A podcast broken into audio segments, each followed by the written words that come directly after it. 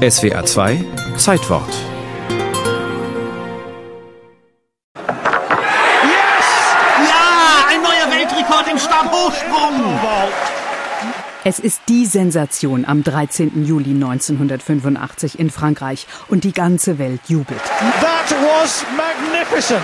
Nach zwei Fehlversuchen ist es Sergei Bubka gelungen, die sechs Meter hohe Latte zu überspringen.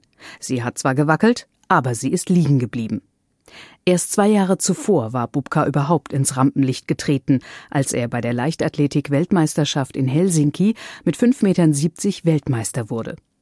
Bis dahin hatte noch niemand von dem damals recht schmächtigen Studenten gehört. Das änderte sich schlagartig, denn nun folgte Weltrekord auf Weltrekord.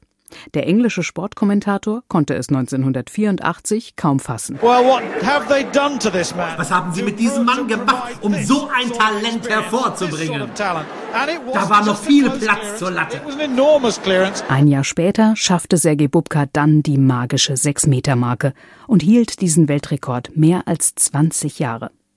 Raphael Holzdeppe, einer der besten deutschen Stabhochspringer unserer Zeit aus dem Leistungszentrum Zweibrücken, der selbst einen Jugendweltrekord aufstellte und 2013 Weltmeister wurde, zählt Sergei Bubka zu seinen Vorbildern. Ich kann mich noch gut daran erinnern, als ich mit dem Stabhochsprung angefangen habe, war er natürlich das Maß aller Dinge gewesen und jeder wollte so springen wie Sergei und er ist ja auch noch nebenbei Olympiasieger geworden. Ich glaube, sechsfacher Weltmeister in Folge, was bis jetzt auch noch niemand geschafft hat, so oft Weltmeistertitel hintereinander zu sammeln. Für den Erfolg eines Stabhochspringers sind neben sportlichem Talent das Zusammenspiel vieler körperlicher Eigenschaften notwendig. Vom kleinen Zeh bis zum kleinen Finger brauche ich über den Kopf, über jede Muskulatur brauche ich tatsächlich alles. Also es fängt schon beim Anlauf an, eine möglichst schnelle Anlaufgeschwindigkeit, dann brauche ich eine Explosivität, um abspringen zu können.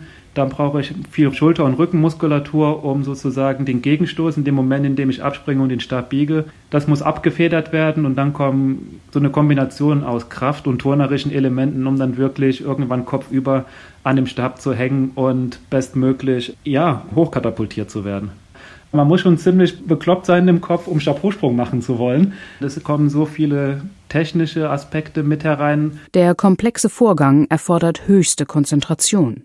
Diese Konzentration zusammen mit Furchtlosigkeit und Risikobereitschaft gehörten zu Sergei Bubkas besonderen Stärken. Sergei Bubka hatte auch die mentale Kraft dafür, das dann auch wirklich im Wettkampf abrufen zu können. Er ist ja unglaublich viele Male über sechs Meter gesprungen. Jetzt kann man das natürlich nicht eins zu eins auf jeden Springer übersetzen. Was für den Athleten A funktioniert, kann für den Athleten B zu Verletzungen führen. Er ist auch ziemlich hart von seinem Trainer damals trainiert worden. Äh, Vitali Petrov heißt er. Das hält auch nicht jeder Sportler aus. Für ihn war es das perfekte Training gewesen. Raphael Holzdeppe trainiert selbst elfmal pro Woche, unter anderem im Leistungszentrum in Zweibrücken in Rheinland-Pfalz. Trotz zahlreicher Medaillen und internationaler Erfolge hat er die 6-Meter-Marke noch nicht geschafft. Es ist nach wie vor wie so ein elitärer Club der 6-Meter-Springer auf dieser Welt, der über die letzten Jahre noch mal ein bisschen gewachsen ist. Aber es ist für jeden Stabhochspringer einer der größten Träume, irgendwann mal über diese sechs Meter springen zu können. Für Sergei Bubka ist dieser Traum 43 Mal in Erfüllung gegangen. Das größte Geschenk während seiner Karriere hatte jedoch nichts mit dem Sport zu tun. Vier Tage vor seinem ersten Sechsmetersprung am 13. Juli 1985 war sein erster Sohn Vitali auf die Welt gekommen.